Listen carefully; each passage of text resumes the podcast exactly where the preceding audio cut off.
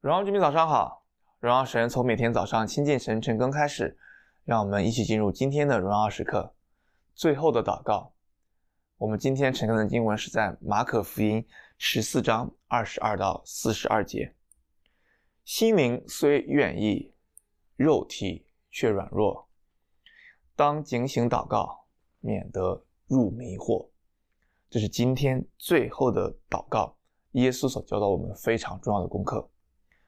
在最后的晚餐这样一个逾越节的宴席上面，耶稣他设立了圣餐，同时在吃饭的时候，他说：“你们将会不认我。”而彼得也信誓旦旦地说：“主绝对不会，就算所有人不认你，我也认你。”然而耶稣也预言了说，彼得会三次不认他。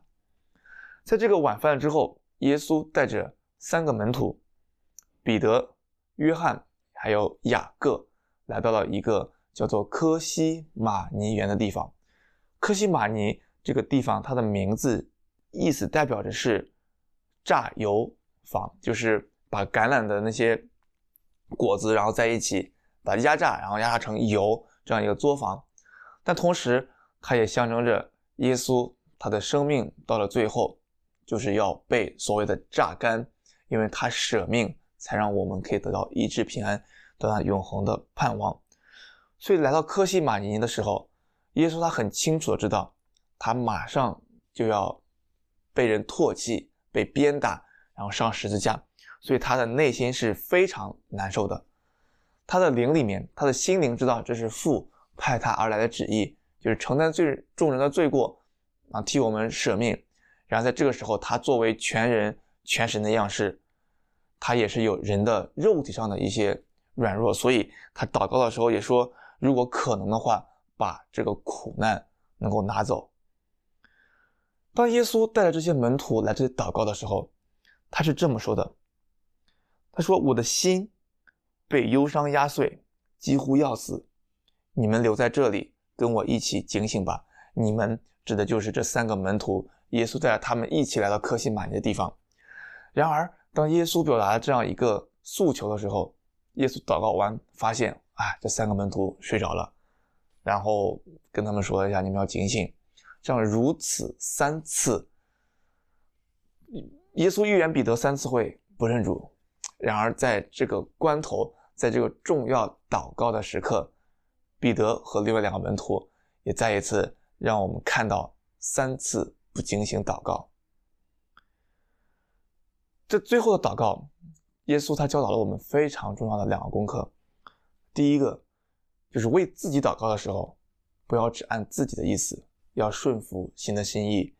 就像这里，耶稣他说：“父啊，对你来说凡事都可能，请拿走这苦难的杯吧。可是不要按我的意思，只要照你的旨意。”我们在祷告的时候，常常会有前半句，就主啊，我的苦难，求你挪开，求你医治我的这个伤病，求你帮助我的这个事情。然而，千万不要忘记了，把这个主权归给神，让神按照他的心意来成就。否则，如果事情没有按照你的心意成就，你就会埋怨，你就会愤恨，甚至离弃神。因为主权一直在神那里。让我们在祷告的时候也带着一个敬拜的一个降服的心态。这耶稣教我们的关于最后祷告的第一点，而第二点，耶稣教导我们。代祷的时候需要有急迫性。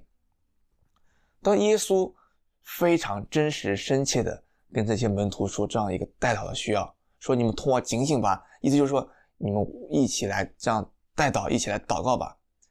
然而不知道这些门徒是因为觉得不明白，还觉得这是耶稣的事情，耶稣的痛苦他们不能够体会，所以在耶稣希望他们可以一起警醒祷告的时候，他们却三次的。睡着了。当我们在为别人代祷的时候，我们是不痛不痒的祷告吗？还是我们可以感同身受，一起来警醒，一起来呼求？心灵虽愿意，肉体却软弱，当警醒祷告，免得入迷惑。所以最后也是有一个默想问题来问每一个弟兄姊妹：我在哪些方面？会心灵虽愿意，肉体却软弱。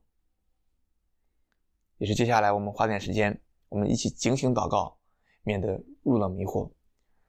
在晨更之后，你听完啊、荣耀时刻之后，更重要的是你自己默想神的话语，让神这个时候来动工，同时进入到你的生命里面，来帮助我们，免得我们入了迷惑。